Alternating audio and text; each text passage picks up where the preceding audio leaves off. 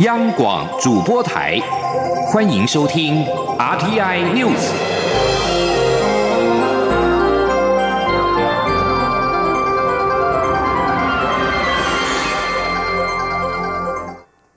各位好，我是主播王玉伟，欢迎收听这节央广主播台提供给您的 RTI News。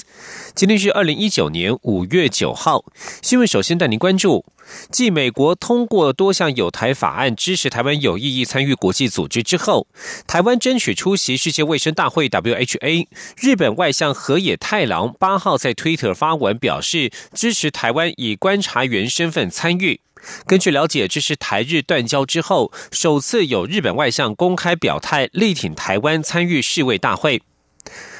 外交部翻译河野的推文内容指出，随着国际化的进展，强化因应世界公共卫生危机已属不可或缺。在传染病防治上，不应该出现地理缺口，所以日本支持台湾以观察员身份参与世界卫生大会。而外交部随后也推文回复河野，表示衷心感谢河野外相支持台湾因出席 WHO 总会。日本友人的声援彰显出台湾参与对世界的健康安全保障是何等的重要，以及台湾两千三百万人的基本人权被忽视是何等的不公平。非常感谢日本友人的支持。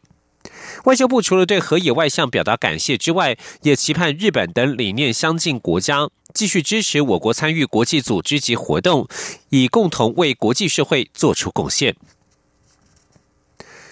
最最近，自由经济示范区成为政坛的热门话题。蔡英文总统与行政院长苏贞昌在八号同步在脸书联播发布影片，宣誓捍卫台湾制造的品质。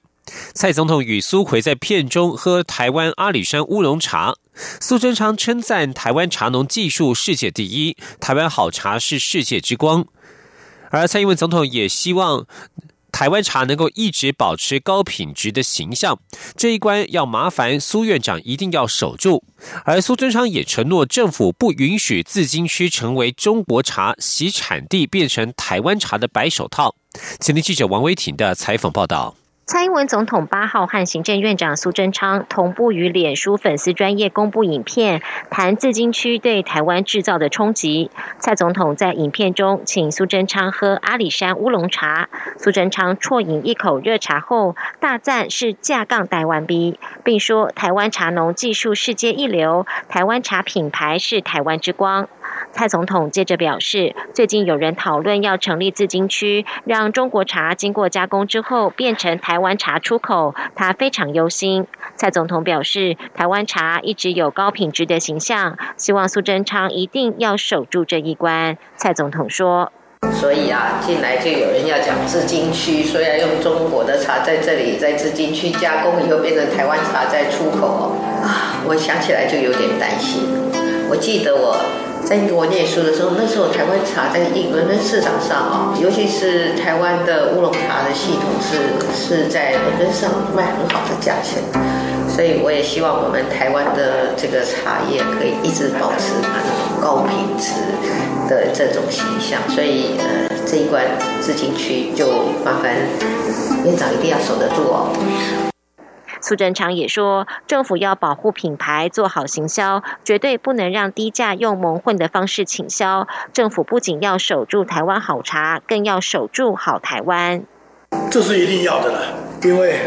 这个我们要做的哈，就是要保护。我们的品牌要来做好我们的行销，强化的就是要竞争力。所以那一种所谓用低价倾销或者蒙混的方式，这绝对不是拼经济之道。我们要为台湾守住好茶，守住好台湾。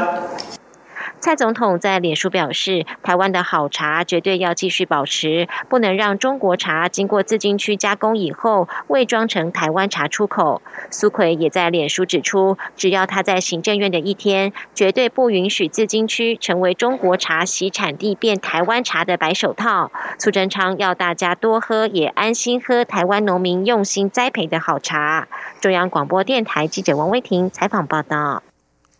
继续关注的是初选议题。对于近来多项民调显示，蔡英文总统与行政院前院长赖清德的支持度持续拉近。蔡英文总统在八号表示，民调趋势显示，执政团队在今年重新整队之后一直往上走，今年应该是展现绩效的一年。至于如果初选落败，是否愿意支持赖清德？蔡总统则是重申，目前支持者的期待仍然是一加一大于二，希望能够团结。另外，台湾石油工会传出，请会员在电话民调支持蔡英文总统，并且指示立法院长苏家全私下拜托。苏家全办公室八号澄清表示，这是工会的自发行为，予以尊重，也没有参与相关的活动。至于前行政院长赖清德在八号则是访问日本，此行主要是应台侨邀请进行专题演讲，并且拜访日本友人。对于日本外务大臣请台湾以观察员身份参加世界卫生大会，他在抵达东京之后表示，此事意义相当的重大。而民进党总统初选蔡赖对决态势升温，协调陷入了焦灼，甚至传出卡赖卡到底的说法。对此，民进党主席卓荣泰在八号表示，总统初选五人协调小组会继续展开协商，并且就外界关心的事情会与双方当事人谈。至于协调的进度，民进党发言人周江杰指出，党部幕僚准备作业仍持续进行当中，预计下周展开民调。证监会等事务性的协调工作。前天记者刘玉秋的采访报道。民进党总统初选进入初选赛后纷扰不止，争取连任的蔡文总统与行政院前院长赖清德的蔡赖之争越演越烈。近来双方阵营还困了民调初选是否纳入手机隔空交锋，甚至传出初选将卡赖卡到底。由于民进党预计二十二号召开中执会讨论总统初选选户日程，民进党主席卓荣泰。八号在中常会前受访时，被问到外界质疑是否会卡赖卡到底，朱荣泰表示不会。接着快步走进会议室。不过朱荣泰也指出，总统初选五人协调小组会继续展开协商，但由于赖清德将启程到日本访问，因此会用其他的方式来协调。五五人小组会继续展开协商，这两天的协商会对大家外界。关心的那些事情，跟双方当事人谈。那今天我们知道，因为今天因为这个赖院长出国，我们会用其他方式来协调。好民进党发言人周江杰则在中常会后记者会上指出，民进党部幕僚准备作业持续进行中，预计下周展开事务性协调工作，而协调工作包括证件发表会、民调方式要不要纳入手机等，也了解蔡赖双方的态度。至于初选民调要不要纳入手机，成为初选的攻防焦点。中常委、民进党立委陈明文表示，党主席卓荣泰在中常会上有提及，五人协调小组会安排与蔡赖两位候选人见面协调，他希望可以尽量贴近民地。另一名中常委立委郑宝清也说，现在近四成的人不用室内电话，造成调查失真，调查能符合最真实的状况最好。他希望大家要敞开心胸，好好讨论。中广电台记者刘秋采访报道。而在国民党方面，前立法院长王金平八号中午在大陆厦门海悦山庄会见中国国台办主任刘捷一。王金平表示，他一向认为中华儿女一家亲，本是同根生，血脉文化无法切割，所以他说台独是假议题，根本行不通。希望两岸能够在九二共识的基础上，寻求两岸的新共识。至于红海董事长郭台铭八号则是在脸书聊到了自贸区，他表示设置自贸区应该有三个基本环境要素，经济转型时应提出设置经贸区的规划，这是勇于担当的政治领导人的心力作为。而国民党立委蒋万安在昨天与同党立委聊天，提到支持韩国瑜的都是比较没有理性的人。这段内容意外透过直播曝光。韩国瑜则表示，蒋万安已经澄清，完全尊重，未来两人还是非常好的朋友。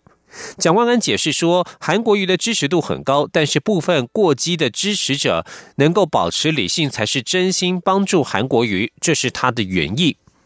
而现在，国民党内总统初选的初步方案已经出炉。国民党党政人士八号表示，初选将一切从简，由提名协调小组纳入所有具有胜选机会的主被动参选者，再透过全民调产生人选，不用登记，但仍需缴交新台币五百万元的作业费，可由他人代缴，不需委托书。党务人士强调，目前全案仍是初步构想，最终仍需由经由中常会通过之后实施。前天记者刘品熙的采访报道：针对国民党内总统初选，国民党主席吴敦义日前表示，不论主被动参选者，都一定要缴交作业费并登记，也要参加证件发表会，没有特权遭质疑是在卡函。党务人士八号表示，吴敦义指的是最正规的初选形式，但这次党内初选是采另定总统提名特别办法的协调式初选。参选人产生形式相对弹性，由提名协调小组评估认定参选者资格，纳入所有具胜选机会的主被动人选，再以全民调的方式产生最终候选人，一切从简，没有领表与登记的程序。党务人士指出，去年国民党台中市长候选人就是由党中央协调提名，卢秀燕与江启臣当时都没有登记，直接以民调决定最后人选。采用这种方式，就是要让红海董事长郭台铭、高雄市长韩国瑜都能够参与初选，把所有有胜选机会的人都纳进来，一起做民调。党务人士表示，初选民调仍采行传统市话民调，不会采用手机民调。为了要让误差值降到正负百分之一点七九内，预计将采五十线电话同步进行民调，最后做出三千份有效样本，超越过去一千零六十八份样本数。目前党中央有十家认可的民调公司，未来可能挑选其中五家实施。由于做三千份有效样本成本高于以往，因此每位参选者需要缴交新台币五百万元的作业费，但是可以由他人代缴，而且不需要委托书。至于证件发表会，党务人士指出，根据目前出拟的总统提名作业要点，规划在北中南东举办四场证件发表会。但如果未来多数参选人认为不需要举办，也可以不办。如果确定举办，有特定参选人不参加，也不会影响其参与初选的资格，不会硬要谁来。央广记者刘聘熙在台北的采访报道。继续关注是财经焦点。行政院国发会在八号指出，德国伊否经济研究院发布第二季全球经济气候指标止跌回升，受访专家对于未来半年的预期是大幅改善的。不过，由于调查是落在四月，美国宣布对中国加征关税之前，国发会认为日前美国总统川普推文恐怕让美中贸易战又升温，可能影响后续的经济走势。至于贸易战的后续发展，国发会经济发展处长吴明慧表示，尘埃落定还要等一阵子，但是中国国务院副总理刘鹤如期赴美磋商，代表还是有希望。而贸易战目前对台湾来说可以说是有利有弊。经济部投资台湾事务所预计在今天召开第十六次的联审会议，至少将审查。上百亿元的台商回流投资案，有望达到原先设定的两千五百亿元总投资目标。经济部八号指出，目前新的总投资目标仍未确定，后续也仍有近四十案待审。而且，如果是十号美国正式对中国两千亿美元商品提高关税税率至百分之二十五，可能会因此再爆发一波台商回流潮。请央网记者谢嘉欣的采访报道。政府今年推出欢迎台商回台投资行动方案以来，累计十五次联审会议通过四十七家回流投资案，总金额超过两千三百九十八亿元，并带来超过两万三千个工作机会。经济部预计九号将召开第十六次联审会议，且至少会审查一家上百亿元的投资案件，这也使得两千五百亿元总投资目标可望于本周正式达标。经济部投资台湾事务所执行长张明斌指出，一旦达标，将尽快确立新的投资目标。此事仍有待上级拍板，且除了投资金额之外，经济部更重视对每一项回流投资案的服务。张明斌并提到，目前台商回流情形持续，仍有近四十案待审，而经济部也会以扩大宣传、口碑行销的方式，吸引更多厂商回流。他说：“其实我们的招商的策略哈有几个，一个是要扩大宣传，让我们的整个措施厂商可以知道，然后就会来跟我们接洽，然后来提出申请。第二个叫做以商招商，以及服务过的厂商，他就可以口耳相传，就是口碑行销了，然后他就会把这样的一个讯息 pass 给其他的厂商们。至于台商回流后市，张明斌强调，端看美中贸易战未来走势，若十号美国真的对中国两千亿美元规模商品实施百分之二十五的高关税措施，那么后续就渴望再爆发一波台商回流潮。中央广播电台记者谢嘉欣采访报道。而至于美中贸易战的最新进度，美国宣布对价值两千亿美元的中国商品加征进口关税之后，美洲贸易谈判又现波折。但是，白宫发言人桑德斯今天表示，美国已经获得中国方面暗示，北京当局仍希望达成贸易协议。美中双方贸易代表团九号将在华府展开最新回合会谈。桑德斯向记者表示，美方获得暗示，他们是希望达成协议，双方明天将在会谈，到时再看情势如何发展。而对于美国将调高两千亿美元商品的关税，中国商务部八号深夜表示，如果美方关税措施付诸实施，中方将不得不采取必要的反制措施。不过，中国商务部并没有具体提到所谓的反制措施为何。这里是中央广播电台。是阳光，翅膀打开了世界之窗；是阳光，翅膀环绕着地球飞翔。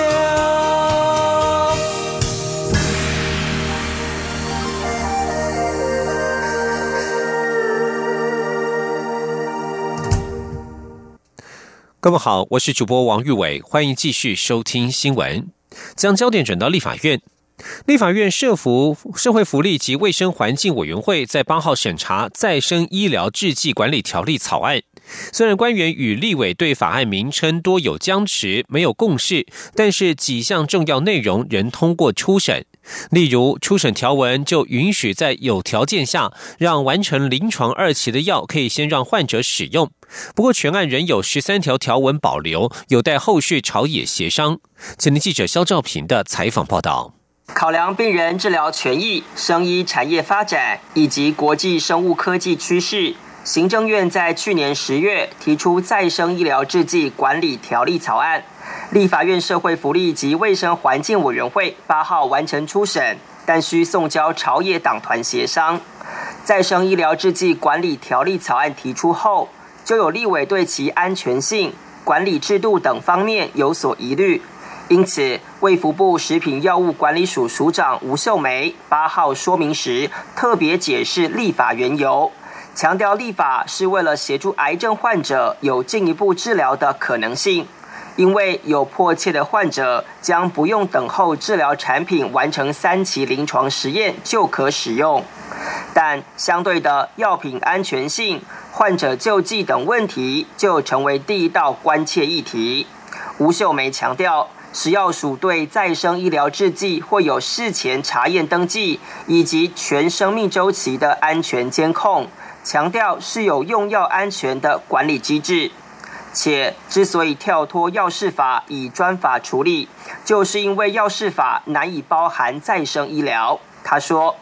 它的原料是来自于从人的身上取得的细胞或者是组织，但是在我们本来本来药事法里面，我们并没有规范到这这个部分，所以我们需要有立法来帮我们把这个部分给弥补药事法的一个不足。我们最主要目的都是要让病人有药可以用，而且这个药是经有临床试验有实证的。而民进党立委邱泰元在审查时认为，法名称定为制剂过于狭隘。且更有医药分业与其他生意面向无法兼顾的问题。他主张将制剂改为制品。不过吴秀梅答复时则表示，如果改为制品，主管机关就是经济部，也因此一开始的审查就为了名称而牛不化。由于名称没有共识，使多数条文以通过保留的形式进行讨论。但值得注意的是。初审纳入有条件期限许可精神的条文，也就是在考量安全性与疗效前提下，提升患者用药的可进性。参与修法的民进党立委林静怡说。那我们过去会一直卡在说不行，你要到三级三级之后。那这一次的话，就是在二期做完，也就是说，它确保了一些基，它确保了这些安全性。那但是可能还没有到我们一般的其他的一般药品的那个那个那个个案数量，或者是那个研究的提成，它可以在审核之后优先采用。由于再生制剂还是有潜在风险，因此初审条文要求制剂上路后至少要监视十年。如果涉及基因重组，更要保存资料到二十年。林静怡解释，基因发展还有很多变数，所以必须留存资料。如果日后发生问题，可以回头找到当时的使用患者。法案审查时，官员与立委不仅针锋相对，也几度休息私下交换意见。全案终于完成初审，但包含名称共有十三条条文保留，有待后续朝野协商。中央广播电台记者施兆平采访报道。而同婚专法今天将再度启动朝野协商，提出婚姻定义公投的下一代幸福联盟八号集结超过百人到立法院外抗议，要求立委落实公投结果，将婚姻限定一男一女，竞速三读通过。挺同团体台湾同志家庭权益促进会也号召了数十对同志家庭到立法院大门口，强调行政院专法已经是对同志家庭的最低保障，希望能够以政院版本的专法通过。请听记者郑林的采访报道。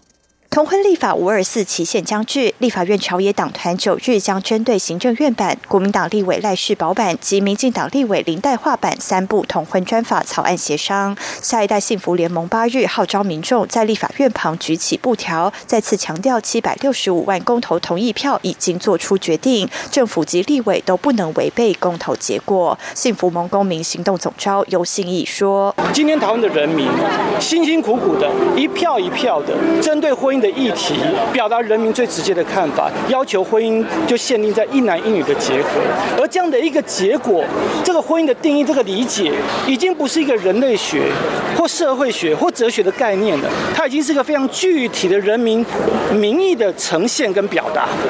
所以政府有什么理由不去落实它呢？同时，台湾同志家庭权益促进会也邀请超过四十对同志家庭到立法院大门口，呼喊共同监护家不稳固，孩童权益全被罔顾，期盼各党立委不要拆散同志家庭，给孩子一个希望。婚姻平权大平台总召集人吕新杰说：“其实同志团体现在愿意接受行政院第七十八号这一个施行法，已经是我们的最圆满的期待，下降非常多，打折非常多的，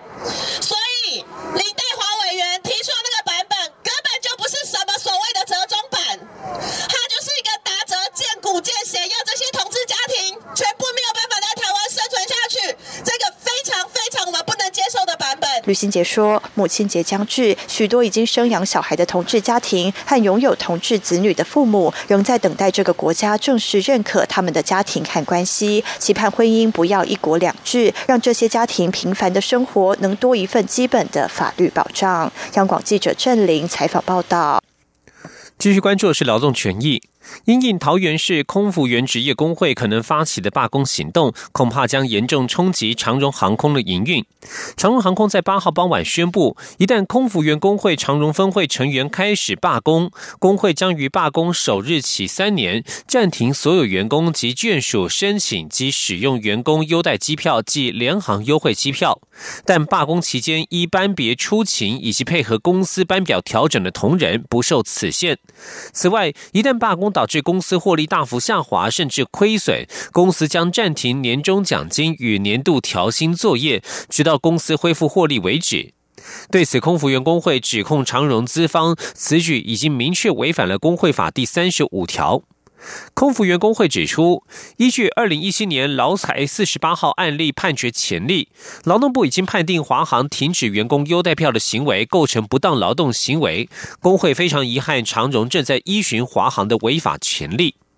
工会指控长荣董事长八号发布的公告，明显针对工会会员差别待遇，证明所谓一视同仁只是话术，有的只是对工会的敌意。如此态度，如何开启诚意协商？继续带您关注观光业的大型活动。二零一九年台北国际观光博览会将在下周五十七号开始，一连四天在台北世贸一馆盛大展出，集结二十二个国家及五十多家大型旅行社，近五百个国内外旅游品牌共襄盛举，展出近一千两百个摊位。今年更首度结合区块链创新推出 TT Point 百万旅游点数，希望导入新的科技与游戏结合，创造话题，提升买气，预估将可提升百分之二十的销售成绩。前天记者吴丽君的采访报道。由台北市旅行商业同业工会主办的第十三届台北国际观光博览会 （TT1） 即将于十七号到二十号在台北世贸一馆登场。今年共有二十二个国家、六大航空公司、十一个中央及地方政府以及五十多家大型旅行社和国内各大品牌饭店业者共同参展，希望迎接六到九月的连续假期及暑期旺季，甚至。提前推出秋冬旅游商品来抢单。台北市旅行工会理事长吴志健表示，TTE 已经成为上半年全台规模最大的旅展。今年的 TTE 更首创推出 TT Point 百万旅游点数大放送，导入新科技区块链与游戏结合，让消费者得以透过参展活动获得点数，用来购买商品换取。好礼，业者则可借由活动吸引人潮，增加来客数，进而提升消费额。吴志健说。二零一九台北国际光博览会跟往年不一样的是，今年我们有结合了区块链以及旅游点数，共同来行销。那我们希望透过一些游戏化，有一些话题性，然后吸引消费者关注。那也把新的科技导入在这个展场里面。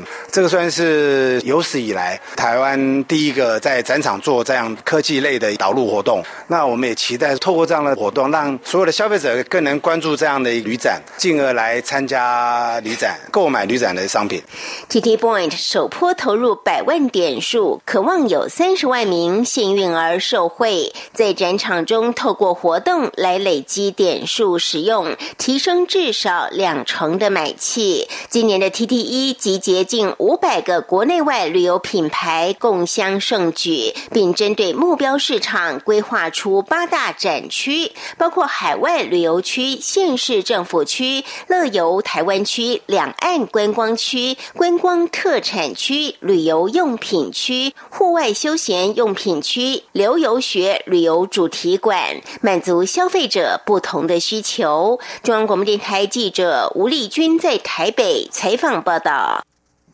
医药消息。老一辈常说一天喝两杯红酒对心血管有益，却不知道这个观念早已过时。长期研究酒精危害的专家表示，喝酒不仅无助于健康，还会增加致癌、失智等风险。喝越多，平均寿命越短。五月九号是台湾五九日。台湾酒精不耐症卫教协会理事长、美国史丹福大学医学院资深研究员陈哲宏八号表示，很多人都听过适量喝红酒对心血管功能有益，却不知道这一项研究早已被推翻。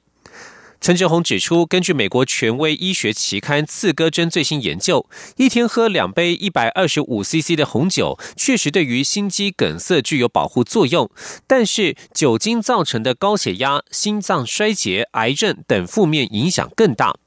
陈哲宏指出，根据研究，每天喝一杯红酒的低量、低度量饮酒者，平均寿命。少半年，喝两杯则是少一到两年；喝三杯以上，平均寿命少三年。更别说酒瘾者一天都是五六杯起跳，平均寿命恐怕缩短十年以上。焦点转到英国，三十岁四岁的哈利王子与三十七岁的非裔美籍女星梅根·马克尔喜获麟儿，八号公布把儿子命名为雅契，全名为雅契·哈里森·蒙巴顿温莎。梅根六号产子休养两天之后，八号和哈利首度抱着儿子现身，身为新手爸妈的喜悦掩饰不住。新生儿当时还没有见过曾祖父母，但是几个小时之后，王室官方脸书就公布了英国女王伊丽莎白二世与丈夫菲利普亲王一同在温莎城堡见小曾孙的照片，梅根的母亲拉格兰也在一旁。雅契是英国女王的第八个曾孙，也是英国王位第七顺位继承人，排在查尔斯王子、伯父威廉王子和他的三名子女及爸爸哈利王子之后。以上新闻由王玉伟编辑播报，这里是中央广播电台台湾之音。